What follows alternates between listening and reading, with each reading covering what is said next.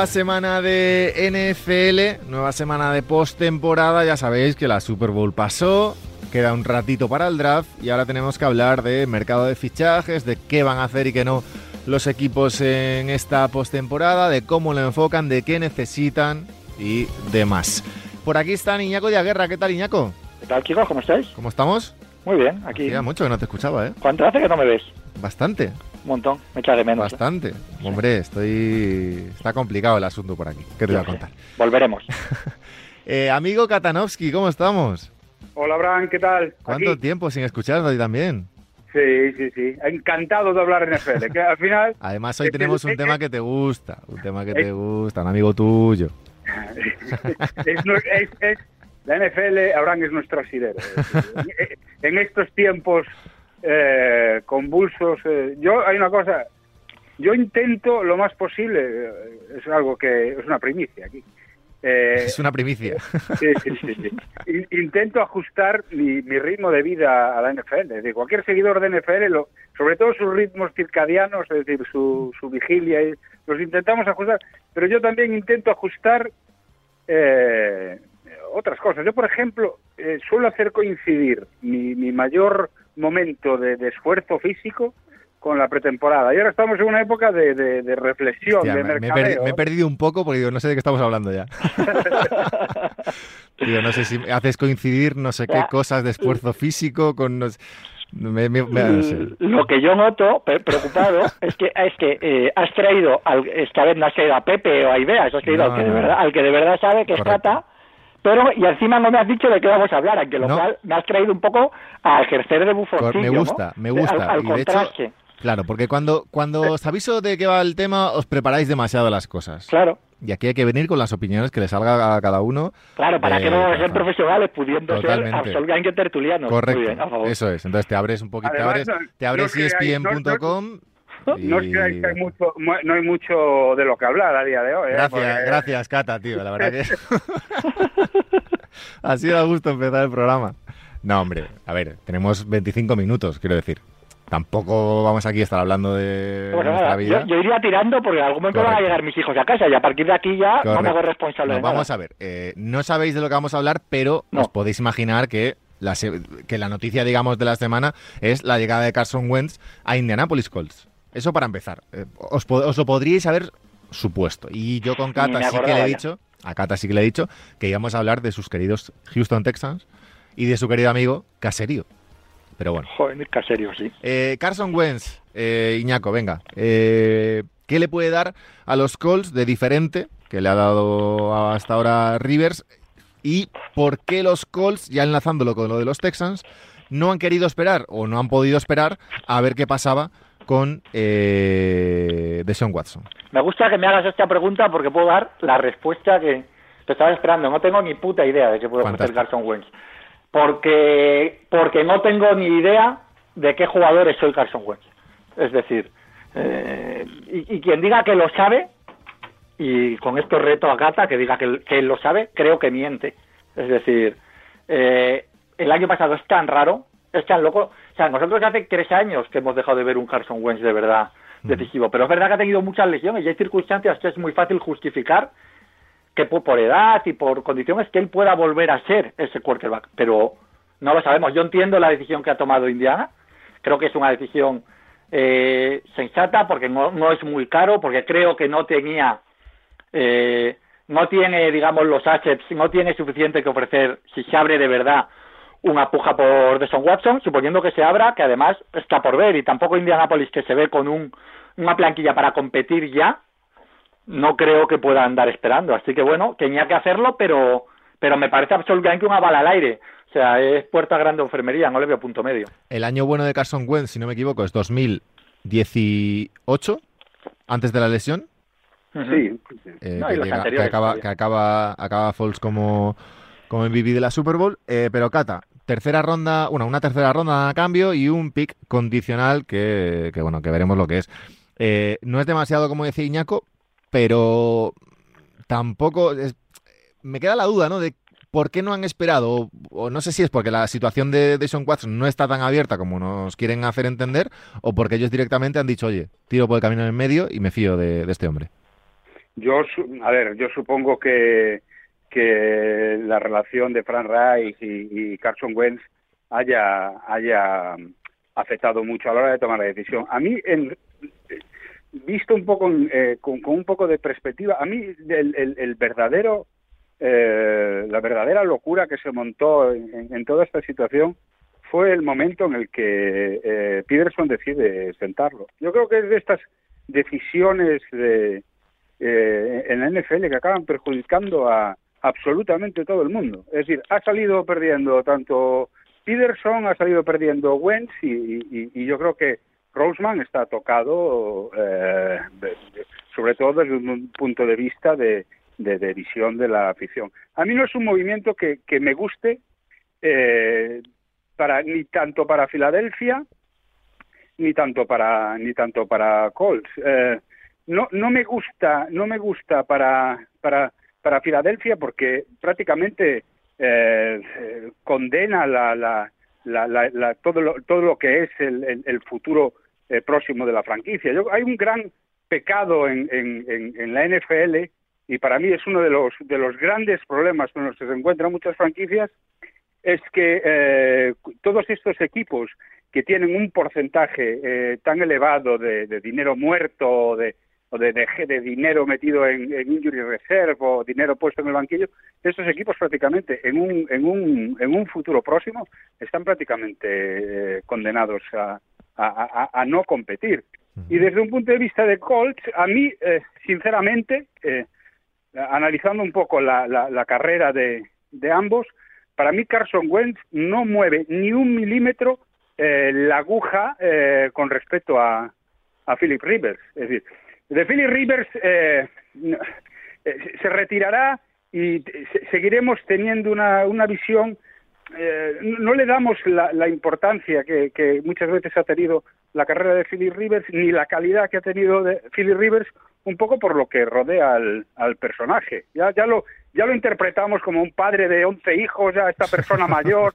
Ya, muchas veces, eh, cómo vemos al personaje acaba permeando a, cómo vemos al, al, jugador. Y yo creo que es algo que, que, que, que Colts con, con, con Philly Rivers era un equipo competitivo eh, hasta un punto que no sé si te lo asegura Carson Wentz por lo que comentaba. Que incluso, sí, que incluso pueden dar un pasito atrás en determinado momento, Iñaco a ver, lo que, lo que pasa es que Rivers se requira, es decir, no, es, una, decisión de los Colts. Yo creo que si Rivers hubiera querido seguir un año más, los Colts hubieran estado satisfechos.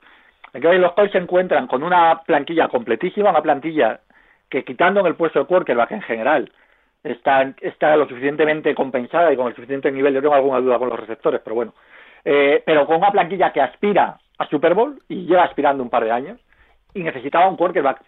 Eh, lo, lo, de Watson, Watson de verdad es que eh, yo creo que si Watson de verdad sale al mercado, que insisto, si fuera Houston y es lo normal, quiere esperar a muerte, eh, va a tener tantas ofertas de picks muy altos, eh, bien sea los Jets en el 2, bien sea como, como tarde Carolina en el 8, o sea, va a haber va a tener ofertas con las cuales Indianapolis no podía competir. Así que Indianapolis es una situación un poco complicada, que es una plantilla para competir ya y sin quarterback. y va a por lo que cree que por un precio moderado si tienes suerte, e insisto, si tienes suerte, yo también prefiero a Rivers. Con Rivers sabes que te va a dar el nivel de competir. Con Wentz, en el mejor de los escenarios, te va a dar el nivel de Rivers, pero no hay una certeza. Pero también es verdad que o tienes mucha paciencia, por ejemplo, a lo que están, creo que están jugando los Patriots, por si al final acaba siendo, eh, se puede conseguir un Garoppolo, no lo sé, no sé, lo que salga. O si quieres tener las cosas claras ya, y yo también creo que ahí lo de Frank Reich ha sido importante, eh, seguramente Wentz fuera la única opción factible. Yo debo ser de las pocas personas que piensan que a mí la plantilla de, de Colts con respecto al año que el año pasado, yo creo que está un poco empobrecida, porque se va a T.Y. Hilton, eh, Castonzo se, se, se retira y no ves que haya tampoco un, un sustituto que llegue a alcanzar este nivel. Estamos hablando de un left tackle, estamos hablando de prácticamente tu, tu, tu receptor estrella y estamos hablando del, del quarterback eh, titular que después hay que ver.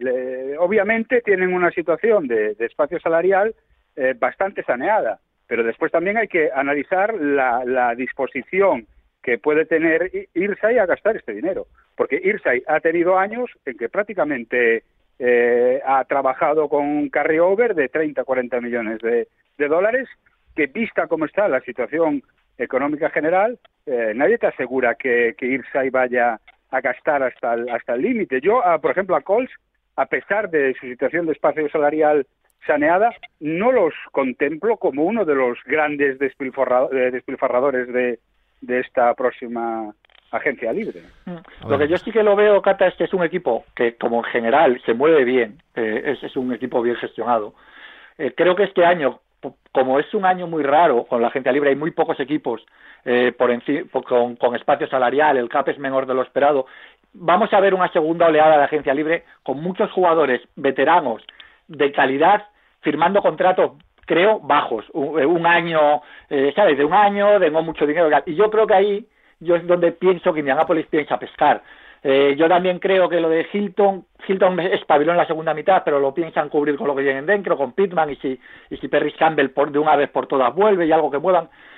Yo creo que es un equipo que se puede mover en ese nivel. Estoy de acuerdo contigo que no van a ir a por Allen Robinson, pero que algo, empezando por repescar a Hilton, un momento dado, ¿no? pero que en ese segundo nivel, Marvin Jones, esos jugadores van a moverse. Yo creo que es un equipo que estará bien porque creo que, que tiene un general manager bastante, bastante eh, operativo. Y eso creo que este año va a haber mucha ganga que se va a llevar los equipos bien gestionados. Una de, esa, de esos jugadores veteranos que hablabas tú, Iñaco, es Gigi Watt, que, que bueno, deja, deja los, los Texans. Eh, ¿Dónde le veis eh, qué puede hacer y sobre todo qué puede cambiar a la franquicia que vaya, que me imagino que es muchísimo, Cata?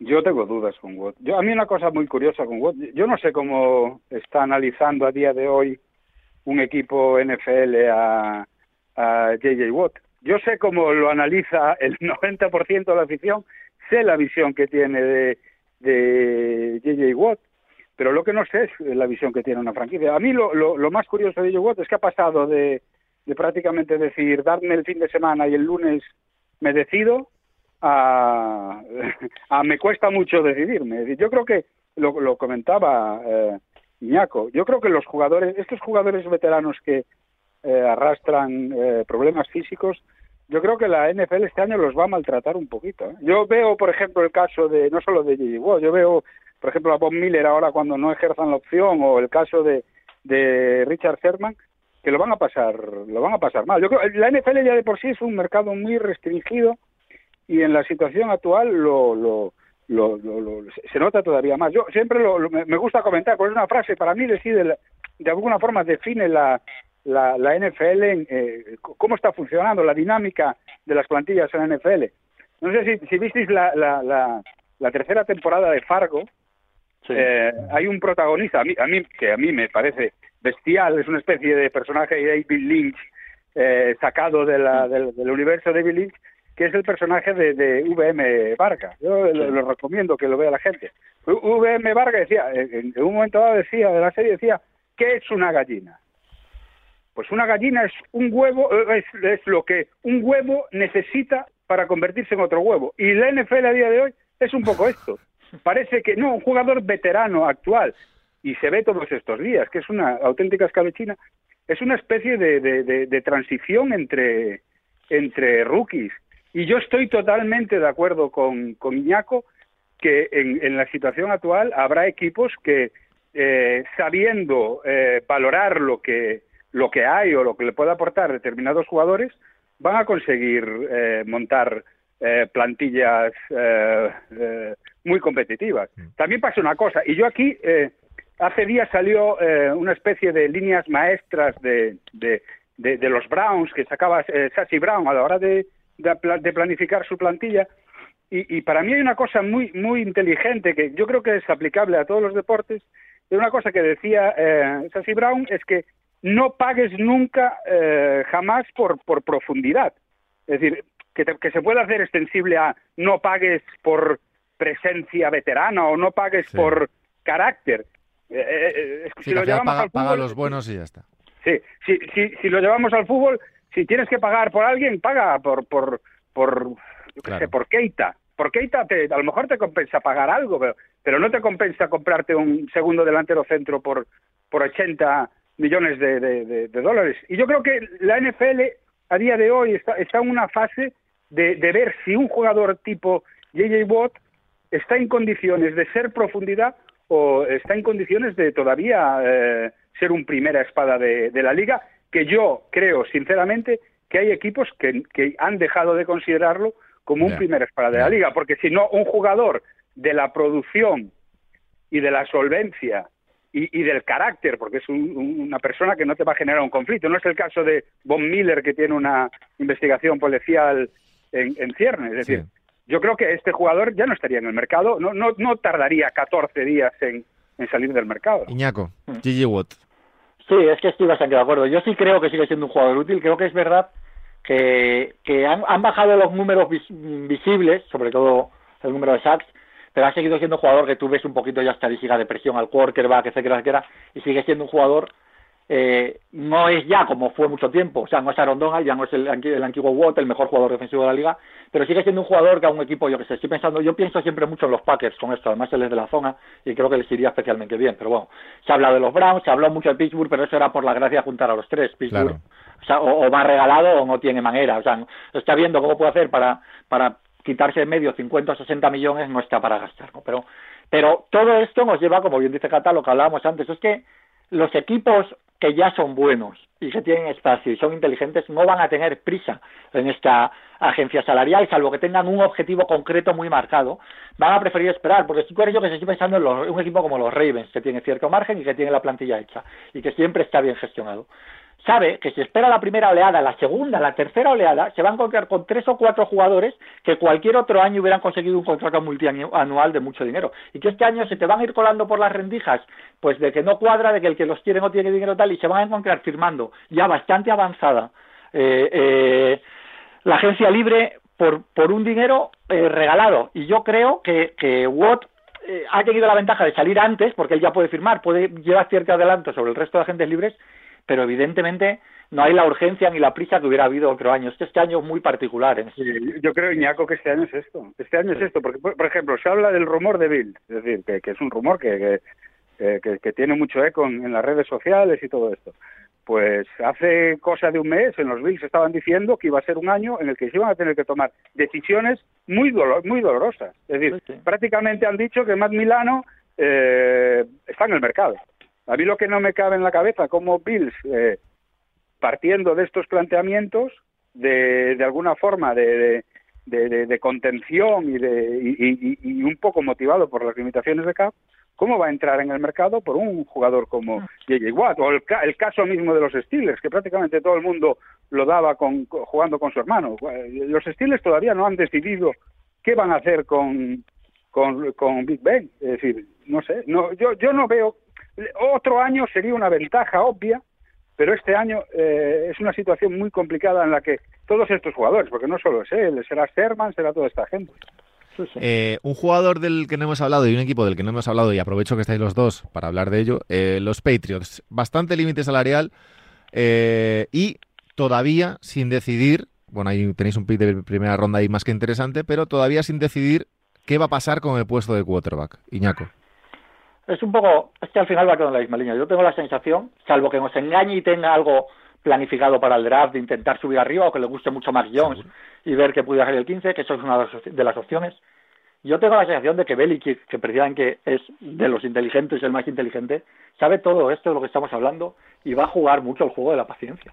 Claro. Yo creo que, que él, él sigue pensando que, que Garópolo va a acabar disponible, porque yo creo que, que Shanahan cerca de Garópolo, creo que en cuanto se en cuanto se mueva algo San Francisco va a estar y que por ahí pueden esperar. Entonces, mm, tengo la sensación que igual que el año pasado pescó a Cam Newton, que luego al final no salió, pero recuerdo Sí, cómo estábamos el primer mes y medio, ¿eh? lo, lo- lo pescó al final y regalado, sigue pensando eso, porque ahora mismo la planquilla de New England tiene muchos agujeros, no es solo el quarterback. Vale. Sobre todo, da igual que quarterback traigas ahora con esos skill- eh, jugadores skill, skill players, vamos, eh, Sí. receptores y tight ends. Eso es mucho más importante ahora mismo, yo creo, reforzar eso, bien mediante el draft, bien mediante la primera oleada de la agencia libre. Es un año muy particular en el que muchos quarterbacks de nivel titular, no quiero decir nivel estelar, porque eso es solo Mm. de Son Watson, se van a estar, yo creo, moderadamente disponibles. Y yo creo que, fíjate, en contra de lo que nos parece a todos, que es lo que más hablamos, eh, no es la primera preocupación ahora mismo de, de Belichick de cara a rehacer la, la, plantilla. Cata, en un minuto, si puede ser, minuto y medio o mucho. No, no, tranquilos, que esto es lo que es. Eh, minuto y medio, Cata, eh, ¿cómo lo ves tú? Cam Newton, bueno, no ha dicho todavía si se retira o qué va a hacer, pero bueno, eh, el puesto de quarterback de los New England Patriots. Yo lo que dice Ñaco, eh, incluso lo extiendo más. Yo creo que Belichick lleva un año y medio siendo paciente. No, no, lleva unos meses. Yo, creo que lleva un año y medio. Yo creo que tienen lo, lo que menos le gusta a Belichick. Yo creo que a veces a Belichick le gusta menos un mal contrato que un mal jugador. Yo creo que a un mal jugador eh, siempre le puede acabar encontrando una, una posible solución, un posible uso. Pero es todos estos malos contratos es, es prácticamente le dan alergia. Y yo creo que es eso lo que dice Iñaco. Hasta que se, de alguna forma no se, no se despeje la situación de quarterback en, en, San Francisco o de alguna forma se, se dé un meneo a la agencia libre y podamos ver la, cómo queda el, la distribución de quarterbacks antes del draft, yo creo que nos van a tomar una decisión. Pues veremos qué pasa con no solo con los Patriots, sino con los principales agentes libres de, la NFL y con los principales destinos. Y nada, Cata, mil gracias. En arroba Katanowski te puede seguir ahí la, gente. Eh, bueno, ex, ex Gunners hispano-armenios. Leo aquí en Twitter. Sí. Como, como nombre no está mal. Lo voy cambiando eh, de, de, cuando en cuando para despistar. Además ahora estoy Ahora estoy en, en Twitter Politics, además, además de Twitter Facebook, soy Twitter Politics. Mal, mal, mal asunto ese. El paquete completo. Un abrazo, tío, mil gracias. Venga, chao, Iñaco, chao, Un abrazo. Chao, chicos. Eh, arroba Iñaco Guerra, cuídate mucho, anda. Chao, chiquillos.